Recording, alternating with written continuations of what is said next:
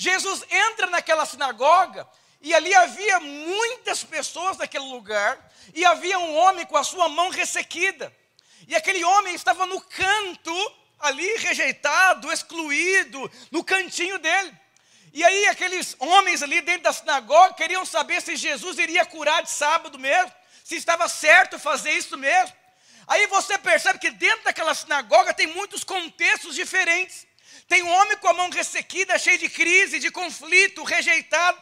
E Jesus diz assim: homem, venha para o meio da roda, exponha o seu problema, venha aqui para o meio dessa roda. E eu vou dizer para você: você foi criado para andar na identidade que Deus te deu. Quantas pessoas, por conta da sua debilidade, você fica, você vive uma vida muito conflitante, esquisita, com medo que as pessoas descubram quem você é, o que você tem, as suas dificuldades. Tem um livro muito bom, chama Um Ministério de Jovens com Propósito. Lá conta a história de um pastor, que ele tinha muito medo que descobrissem quem ele era que ele era tímido, tinha muitos conflitos, não sabia liderar direito, então ele fazia uma força enorme para que ninguém descobrisse quem ele era por dentro. Então todo dia era uma tormenta, tá cheio de crente atormentado, porque você tem que fingir que você é certinho, que você é crente, não pode falar palavrão, não pode assistir novela, meu Deus do céu. E aí você fica ali para que as pessoas possam olhar para você e falar: "Nossa, esse é crente de verdade". E aí, aqui na sinagoga, estava cheio de crente assim, que leva a coisa na linha. Eu vou dizer: você pode pegar uma porquinha, dar banho na porquinha, colocar um lancinho na porquinha, passar caiaque na porquinha, levar a porquinha no pet shop, e você vai passar com a porquinha. Eu vou dizer para você: a primeira poça de lama, a porquinha vai se lambuzar toda, porque o que faz a porquinha não é você fazer algo por ela é quem ela é por dentro. E está cheio de crente. Não, pastor, eu não falo palavrão porque eu sou crente. Está tudo errado. Você precisa entender quem você é. E a partir de quem você é, Deus li, liberta você completamente por dentro. E você começa a andar de acordo com quem você é nele. E aí, Jesus, nesse contexto aqui, Jesus expôs o homem com a mão ressequida. Não, pastor, eu não posso ser exposto, ninguém pode descobrir meu problema. Se descobrir, meu Deus, e agora tem problema no casamento, minha mulher não me respeita, meu homem não é homem de verdade, meu filho. Aí você fica ali num conflito muito grande para que ninguém descubra as suas debilidades e fraquezas. Mas eu vou dizer, todos nós temos mãos ressequidas em algumas áreas das nossas vidas. E se você deseja ter uma vida plena, você precisa ir para o meio da roda. Eu, vou, eu, lembro uma vez que uma pastora falou assim, Ricardo, eu tinha 16 anos de idade, decidi ser pastor, fui morar num seminário para ser treinado para ser pastor. E eu vivia ali pela fé, por doações, por ofertas. E eu me sentia muito inferiorizado quando não tinha condições de comer um McDonald's com a turma da igreja. Ela falou: você vai ter que aprender comer arroz, não se sentir inferiorizado, e você também vai ter que aprender a comer caviar e não se sentir melhor que as outras pessoas. Caso contrário, você vai perder o rumo da sua vida. Porque você não é melhor e você também não é menor. Você é filho como todos os outros. Um dia perguntaram para o pastor Márcio Valadão, num podcast, é, se ele tinha um culto ali, como que ele lidava. Ele falou que tinha médicos, juízes, advogados, jogadores na igreja dele. Ele falou como que ele lidava com. Se ele tratava essas pessoas de uma forma diferente. Ele falou: não, todos são filhos. E todos nós reinaremos em vida uma eternidade inteira. E nós precisamos aprender a nos relacionarmos. Mas eu vou dizer, às vezes você pode ser alguém que tem a mão ressequida e não quer se envolver. Ou você acha que você é como os outros, a sinagoga melhor, mais poderoso, uma condição melhor, aquela coisa toda, e você fica ali somente num cenário julgando pessoas. Sabe que não é fácil ser líder de célula. Porque ele, o líder está se expondo. Aí você quer ficar olhando os defeitos dele? Ah, ele é muito tímido. Errou no português. Ah, como é que pode falar desse jeito? Deu uma gafe na cela. Brigou com a mulher dele. Pelo amor de Deus. Você está exatamente como aquelas pessoas religiosas querendo falar, Jesus, você está errada. Uma vez me disseram assim, pastor, você está errado. Tem um irmão na sua igreja que lidera a cela, que ele é esquisito, que ele não sei o quê. Eu falei, por que você não lidera então, já que você é poderoso? Eu vou dizer para você: não se glorie na sua carne, porque na sua carne não habita nada de bom. Quem você é nessa, história aqui? Você tem vergonha de se expor? Eu não tenho vergonha de falar que eu não sei pregar, porque se algum dia você vir aqui ouvir uma palavra profunda, você vai procurar outra igreja. Porque eu vou dizer, eu não estou preocupado. Eu estou preocupado em agradar a Deus, em responder a Deus, em cooperar com Deus. Me está escondido nele. Tem tudo a ver com ele. E aí, presta atenção. Meu tempo está correndo aqui. O primeiro ponto aqui que você precisa entender que você nunca vai encontrar ajuda do mundo. Já está cheio de crente assim, como a mão ressequida, está vendo? Minha família enriqueceu, ninguém vem aqui me ajudar. Ó, mão ressequida, você está vendo? Os irmãos da igreja nem olham na minha cara, não me ajuda. Olha a célula, sabe da minha. E você fica ali, você está errado. E quem está aqui também está errado. E Jesus diz: vem para o meio da roda, porque sou eu que vou te curar. Está cheio de crente achando que o governo vai te ajudar, que o pastor vai te ajudar, que alguém vai dar uma cesta básica. Para com isso e vinha lucro, mas se exponha, reconheça o seu orgulho, assuma a responsabilidade da sua vida. Ninguém me ajuda, por que você não estudou então? Dia uma mãe falou assim: é um absurdo, ninguém ama minha filha na igreja, ninguém deu curso de consolidação para ela. Falei, seja bem-vinda porque também não me deram o curso de consolidação. Ninguém foi na minha casa me visitar. O que as pessoas fazem não define a minha vida. O que define minha vida é estar no centro da roda. Está cheio de crente que quer atacar os outros. Ó, que na sinagoga, um atacando lá, ó lá, lá, ó, ó, ó, ó. Hoje em dia, é tão triste.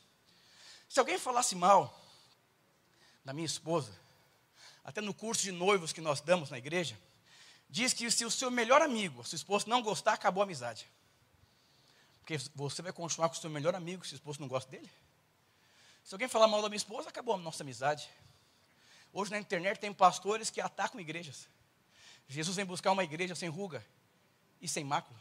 Como que alguém pega uma deficiência de uma igreja para atacar a igreja? Como que alguém pega a deficiência de uma pessoa para atacar aquela pessoa?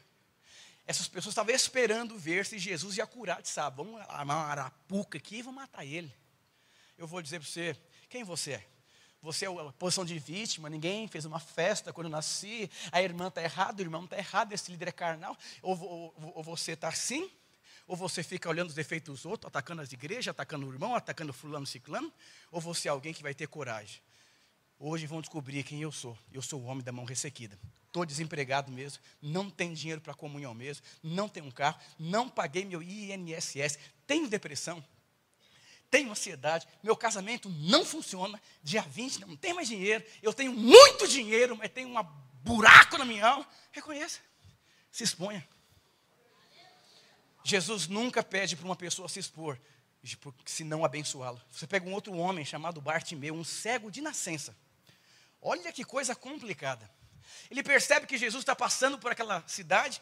E ele fala: Nossa, eu sou cego e ele vai me curar. Ele começou a gritar muito alto: Jesus, filho de Davi, tem misericórdia de mim. Ora, foi para o centro da roda e ninguém pediu, hein? Jesus para. Fala: Traz ele até aqui. Ele se expôs e ele foi curado. Mas lá em Marcos, capítulo 2, também conta a história de um outro paralítico. Mas diferente da mão ressequida, esse paralítico tinha amigos de verdade. E esses amigos de verdade, que eram quatro, você pode ler Marcos capítulo 2 depois, pegaram o paralítico e foram levar até Jesus. E a Bíblia diz que tinha tanta gente que eles abriram um buraco no telhado para passar o paralítico. Jesus ficou chocado, não com o paralítico, mas com a fé dos seus amigos. Você quer saber quem é ser um amigo de verdade? É aquele que leva você para Jesus, não para suas feridas emocionais. Fique em paz, vou dizer para você, amigos de verdade, falam a verdade. Mas tem que falar com jeitinho. Você quer que alguém fale com você com, com jeitinho? E se você não achar ninguém para falar com jeitinho? Porque os paulistanos, eu sou paulistano, eles gostam do seu espírito mineiro, sabe? Não sei o quê, ai, ai. E eu vou dizer para você, é melhor você achar alguém que fala umas verdades para você com amor. Porque a Bíblia diz que Deus disciplina. Quem que Deus disciplina? Quem Ele ama. Eu sempre digo para os pastores e obreiros: O dia que alguém não te perceber, você perdeu a sua vida. Porque se tem alguém ajudando, ajustando, falando, edificando a sua vida, existe esperança. Mas quando você perder pessoas que olham com bons olhos, falam, ó, ó, ó, ó, ó, ó, sabe por que eu estou aqui? Eu encontrei amigos de verdade que me levaram até Jesus. Sabe quando está em crise? Ah, eu estou mal porque eu fulano, porque eu ciclano, porque o quê? E a pessoa fala, para com essas crises besta. Você não é crente, não. Você já é adulta, já tem mãe, tem, você é pai, você é mãe, para com essas crises. Vai responder a Deus, vai avançar, engole a lágrima. Eu lembro como eu, como eu era doente, emocional. Ai, pastor, pai, vai ficar assim até quando? Que moça vai querer casar com você, cara? Você parece uma mulher assim. Ai, não sei. Eu ficava chateado com o pastor. Mas depois descobri que eu virei a cara para o pastor, ninguém mais falava nada comigo. Percebi, eu vou morrer sozinho. E aí, tem, tem esses amigos genuínos. Tenha amigos de verdade. Paulo disse: Eu entendi a graça. E porque eu entendi a graça, eu não prego para homens, eu prego para Deus. E eu trabalho mais que todo mundo, não eu, mas a graça de Deus que habita dentro de mim. Então a graça, ela quer trabalhar, ela quer se mover, ela quer agir na sua vida. Nós precisamos entender que a nossa vida tem um fundamento. A Bíblia diz que o fundamento é Cristo. E o material que você usar para construir sua vida vai vir o dia mal e vai desmoronar, porque às vezes é muito frágil. Então construa baseada em Cristo, no princípio da palavra de Deus. Uma vez eu fiz uma brincadeira aqui no culto sobre palmeirense. Um visitante falou que é um absurdo. Eu falei, mas que, que eu fiz? Está cheio de problema no casamento, os filhos não respeitam. Ele vem para ver, só ouviu o que eu falei do Palmeiras. E eu só falei para quebrar o gelo assim. Só falei por disso. O que, que o Palmeiras tem de valor, meu irmão? Não é eterno.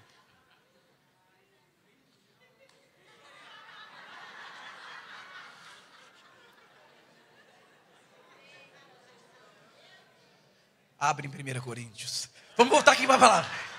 Então presta atenção. A pessoa foi embora, presta atenção. Ela é a pessoa com a mão ressequida porque está cheio de problemas, senão não viria aqui. A igreja é lugar de doente, Jesus disse. A igreja é lugar de doente, você vê porque você precisa de algo. Lembra uma vez uma pessoa falou assim, pastor, eu quero sua ajuda. Eu falei, aleluia. Vamos conversar. Pastor, minha vida está assim, assim, assim. O que, que o senhor me diz? Eu falei, você tem certeza? Eu falei, imagina que você vai num médico e fala, médico, eu estou com dor aqui, aqui, aqui, aqui, aqui. O médico vai falar, vai comprar um antibiótico, com dinheiro ou sem dinheiro. Eu falei, eu sou pastor. Você quer me ouvir mesmo? Claro, te admiro tanto no púlpito. Falei, aleluia. E eu comecei a falar, tec, tec, tec, tec. e ficou chateado comigo. Eu falei, eu não fico chateado com o médico. Ele é o médico, eu sou o paciente. Hoje mesmo de manhã fui no médico, minha garganta. Três antibióticos. Eu falei, tem misericórdia de mim. Eu não tenho o que fazer. E não abra a sua boca hoje. Eu falei, tudo bem. E hoje eu faço questão, vou pregar nos quatro cultos. E amanhã eu vou fazer uma live à noite ainda. E vou viajar no outro dia. E vou pregar, pregar, pregar. Porque eu vou dizer, eu estou no meio da roda. É para expor, não tem o que eu posso fazer, eu tenho que usar minha voz. E o Senhor vai me curar. Então, presta atenção, não, não fica assim olhando defeito da igreja, defeito dos outros. Para! Quem quer, quem quer o Senhor, não fica olhando para defeito, olha para Ele. Eu lembro quando eu me converti, eu era todo esquisito, ainda sou, era menos. Fui numa comunhão, mais esquisito. Aleluia. Tá feio, mas nem tanto. O irmão falou assim, pastor, eu vou dizer para você. Eu vou na comunhão, peço uma mão papaya. Uma luta, adolescente sem dinheiro. E eu era tão esquisito que não sabia conversar com os outros. Eu ia pedindo comida para ver se fazia focado na. Hoje o pessoal fica no celular fingindo que está conversando com os outros, porque não quer relacionar. Eu pedi uma mão papai, por educação, 30 pessoas na mesa. Eu falei, alguém quer? O irmão pegou, eu quero.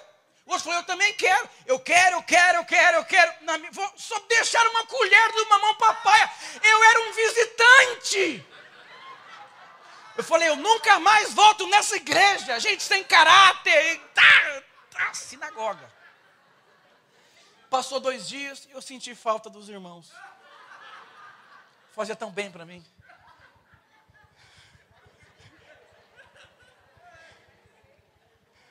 Voltei, estou aqui.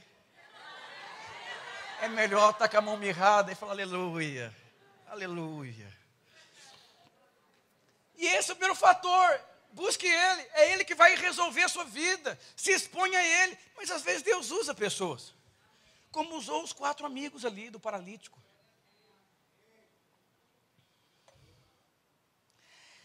É tão interessante que, lá em Lucas capítulo 6, não precisa projetar relata que essa história, a mão daquele homem, era a mão direita que estava ressequida, mirrada.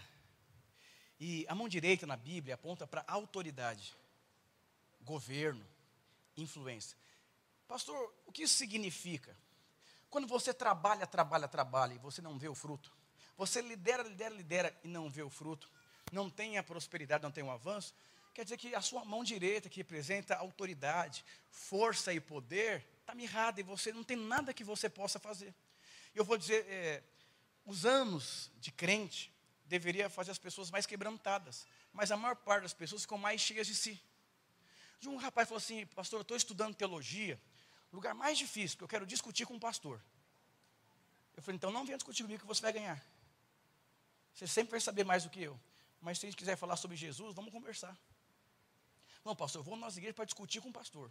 Falei, que triste, que terrível, que constrangedor.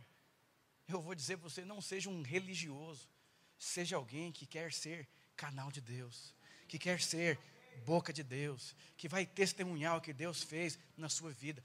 Os anos precisam produzir mais quebrantamento, sabe, mais, mais servidão, é, mais disposição, mais maturidade mais sensibilidade. É tão interessante que tanto o cego Bartimeu, como aquele homem com a mão mirrada, eles foram curados porque eles se expuseram a vida deles. Não espere acabar o seu casamento para você expor o seu problema para quem, quem pode te ajudar. Por isso nós somos uma igreja aqui de, de célula, que tem líder, que tem discipulador, que tem obreiro, que tem pastor. São pessoas que vão levar você sempre para Jesus. Muitas pessoas eles saem da igreja porque o irmão falou: você precisa de Jesus. Uma vez uma mulher ligou lá em casa: não aguento mais meu marido, pastora. Eu falei: quero ver o que minha esposa vai falar agora. Ela falou assim, muito doce: falou, irmã, você precisa orar pelo seu marido, gerar ele em Deus. Ela desligou na cara da minha esposa, a mulher. Que o que ela queria? Ela queria que alguém resolvesse o problema dela. E eu vou dizer: Deus é um Deus bondoso, mas Deus também é um Deus de processo, que trabalha sempre na sua vida quebrantamento. Eu vou dizer, se Deus tirasse da sua vida tudo que você não é grato, sobraria alguma coisa? Meu marido é muito folgado. E quem não tem marido? Queria ter um folgado em casa também. Meu filho, tem gente que não consegue ter filho, milhares de mulheres. Ai, essa cela que só tem gente complicada. E quem não consegue abrir uma cela? Quem não consegue liderar? Esse dinheiro que mal dá. E na África as pessoas passam fome, vivem com um dólar em algumas regiões. Diga para o irmão: busque Jesus. Olha o que Jesus disse. O homem com a mão mirrada, se naquele lugar existiam pessoas dessa classe querendo condenar Jesus, com certeza não chamariam o homem com a mão mirrada para participar da festa, porque ia pegar mal. Sabe o que Jesus disse? Vem para o meio da roda. Em outras palavras, ande de acordo com a sua identidade. Não é porque você não tem dinheiro que você não é nada. Se eu pegasse aqui uma nota de 200 reais e amassasse e, e jogasse no chão e, e, e sujasse ela completamente, e eu pegasse ela de volta e te falasse, perdeu o valor? Não perdeu o valor. Não permita que nos momentos mais difíceis da sua vida o diabo te convença que você perdeu o valor. Vão ter momentos que a sua cela vai estar cheia Vamos ter um momento que seu casamento vai estar assim, cuspindo mel para cima. Mel, mel, mel, mel, mel. Mas vai ter dia de. Como é que chama?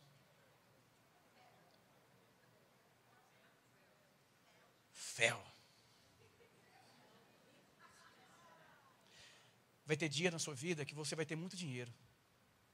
E vai ter dias na sua vida que talvez você não tenha nada. Vai ter dias de muitos clientes, mas vão ter dias que talvez não tenha nenhum cliente aquele mês. Vão ter dias que muitas pessoas vão querer me ouvir. Vão ter dias que talvez só minha esposa queira me ouvir. Vão ter dias que meu filho vai estar me amando. E vão ter dias que ele vai querer nem olhar na minha cara. Nada pode afetar o meu valor. Paulo diz: Eu posso todas as coisas naquele que me fortalece. É, Paulo diz: é, é, Eu sei ter tudo, mas eu também sei não ter nada. Porque o ter tudo e o ter nada não define a minha identidade, quem eu sou nele. Não define a sua vida por conta de um inverno. Porque vai ter um verão poderoso. Mas o verão vai passar também. E vai vir novamente o inverno. Não, não seja alegre somente uma estação. Ame a vida. E seja feliz enquanto você vive. Sabe, diante de Deus, eu sou uma pessoa tão feliz. Tanta pessoa brinca e fala, você é tão sereno. Qual que é o segredo? Eu falei, está é, no meio de gente louca. homem, Moisés foi o homem mais manso da terra. Qual foi o segredo? Está cercado de gente biruta da cabeça. Ele desistiu de tentar mudar a vida das pessoas.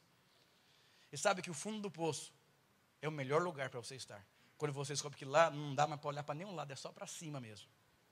Está cheio de crente tentando olhar para o lado. O lado, lado, lado. O governo, é o cliente, é o poder, é o dinheiro, é minha mulher, é meu filho. Está tá lá. Você está procurando alternativas, mas eu vou dizer para você: o fundo do poço é lugar. Fala, Deus, está escuro, está escuro, está escuro, está escuro. É só lá. Uma vez o irmão falou, pastor, eu estou passando um momento muito difícil da minha vida. Eu falei, o que você está fazendo? Ele falou, estou indo não sei o que, não sei o que. Eu falei, você não entendeu nada.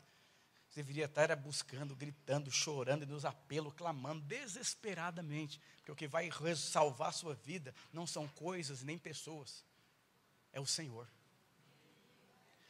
E Jesus disse para aquele homem: estende a sua mão. Em outras palavras, se exponha, põe o pé no mar, taque a pedra, creia, aprenda a viver pela fé. É tão triste viver no meio de pessoas que criticam, que atacam. Seja alguém que ama a igreja, seja alguém que guarda as pessoas, seja alguém que honra, seja alguém que lembra, seja alguém que cubra a nudez, sabe? Cubra a nudez da sua família.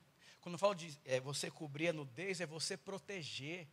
É verdade, meu pai tem problema, mas eu vou proteger o meu pai. Eu já cuidei de muitos filhos de pastores, mas muitos filhos de pastores. Incrível. Como é, alguns dos filhos dos pastores protegiam, eles, eles não conseguiam nem falar os problemas que tinham em casa. Eu falei, nossa, que nobreza, preocupado em guardar a casa. Outros não, ferido com o papai.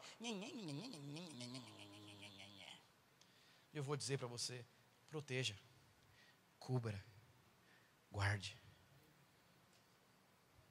Ele te ama. Você é perdoado. Não tenha medo de expor. Uma vez eu acompanhei um homem e ele falou assim: Pastor, é o seguinte.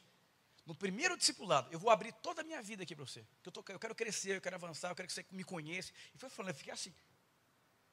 Falei, como que é? Ele falou, não, pastor, você está assustado, né, pastor? Não, é, não fica assustado, não. Eu quero crescer. Eu quero que você conheça as minhas falhas. Eu quero que você, quando você for orar por mim, eu quero que você ore especificamente por esse, esse esse ponto. Eu falei, aleluia.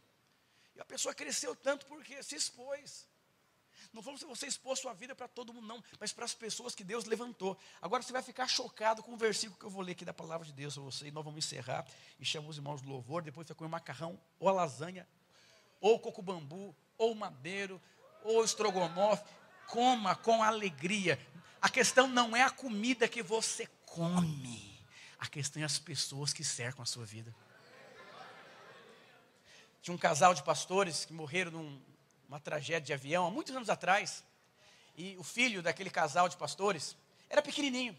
Ele via os seus pais é, almoçando todos os dias juntos. E o pai fazia a seguinte oração: Senhor, muito obrigado. Não pela comida que eu vou comer, mas pela companhia da minha esposa ao meu lado em comer essa comida. E aquela criança, ela, ficou, ela cresceu é, ouvindo e vendo o pai muito grato. Não porque tinha coisa, mas porque tinha a esposa esse menino cresceu. Eu não vou nem falar nem quem é o nome dele. É um pastor muito reconhecido aqui no Brasil. Ele diz que o segredo do ministério dele é a gratidão. Porque ele entendeu que ele via o pai dele sofrendo coisas terríveis no ministério. Às vezes tem recurso financeiro. E, e comida boa, comida mais ou menos, a gratidão era pela esposa. Olha o que a palavra de Deus diz. Não projeta, depois você pode ler a fundo. Salmo 133 diz assim: Ó, oh, quão bom e quão suave é que os irmãos vivem alegria. Eu tenho prazer em ter comunhão. Eu tenho prazer com a minha esposa. Eu tenho prazer com os irmãos da célula. Eu tenho prazer com. A... Já viu gente que vai, vai para obrigação? Dizima para obrigação. Ele unge o envelope do dízimo assim, sangue de Jesus. Não é porque ele é espiritual, não. É porque ele não quer dar mesmo. Aquela pessoa que beija por obrigação. Te amo. Alegria. Eu tenho prazer todos os domingos estar aqui. Eu tenho prazer de pregar para os irmãos. Eu tenho prazer na minha casa. Nossa, eu tenho muita alegria. Eu vou dizer, o prazer está na compreensão que você tem daquilo que você vive. Olha o que diz aqui: é como óleo precioso sobre a cabeça, que desce sobre a barba, a barba de Arão, que desce a orla das suas vestes. Preste atenção. É como o orvalho de Hermon, e como que desce sobre os montes de Sião porque ali o Senhor ordena a sua bênção e a sua vida para sempre. Olha o significado da palavra Hermon, montanha sagrada. Fica na divisa de Israel com a Síria, sempre coberta de neve, de onde escoa água para todo o rio Jordão, sendo a principal fonte de água potável para Israel. As pessoas que Deus levantou na sua vida é a água potável são os vínculos. Quando você entender que você não tem poder para mudar nada e nem ninguém, você vai começar a desfrutar. Um dia uma irmã falou assim: Eu não volto mais na sua igreja, pastor. Eu falei: Por quê? Porque meu marido não organiza a casa, põe as cuecas no registro e não lava, e eu quero que você fale aqui, que homem de verdade. Eu falei: Não posso falar. Porque o que vai mudar o seu marido é ouvir a palavra de Deus. E pode ser que ele nunca mude. Mas quer dizer que você só tem alegria com ele. Quando ele guarda a cueca? É! Vai durar pouco. E se não durar pouco, vai ser um inferno o resto da vida. Desfrute, seu marido põe a cueca no registro. Aleluia! É melhor ter uma cueca no registro do que ter você sozinho em casa.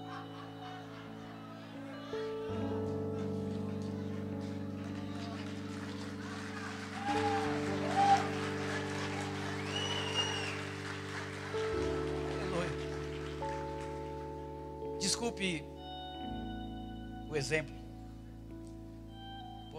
Poderia, dar outros exemplos. Mas quando você olhar para o seu filho, indiferente dos problemas que ele tem, o problema de tantas pessoas que têm problemas de identidade, que os pais rejeitam. Ame o seu filho, indiferente se ele tem problemas, se ele errou, se ele pecou, se ele falhou, se ele adulterou, o que, que ele é? É o amor. Deus, Ele é amor. E essa natureza veio habitar dentro de você. Porque Ele é amor, esse amor vai transbordar da sua vida. Aleluia. E o Senhor te hoje. Vem para o meio da roda. Não tenha vergonha.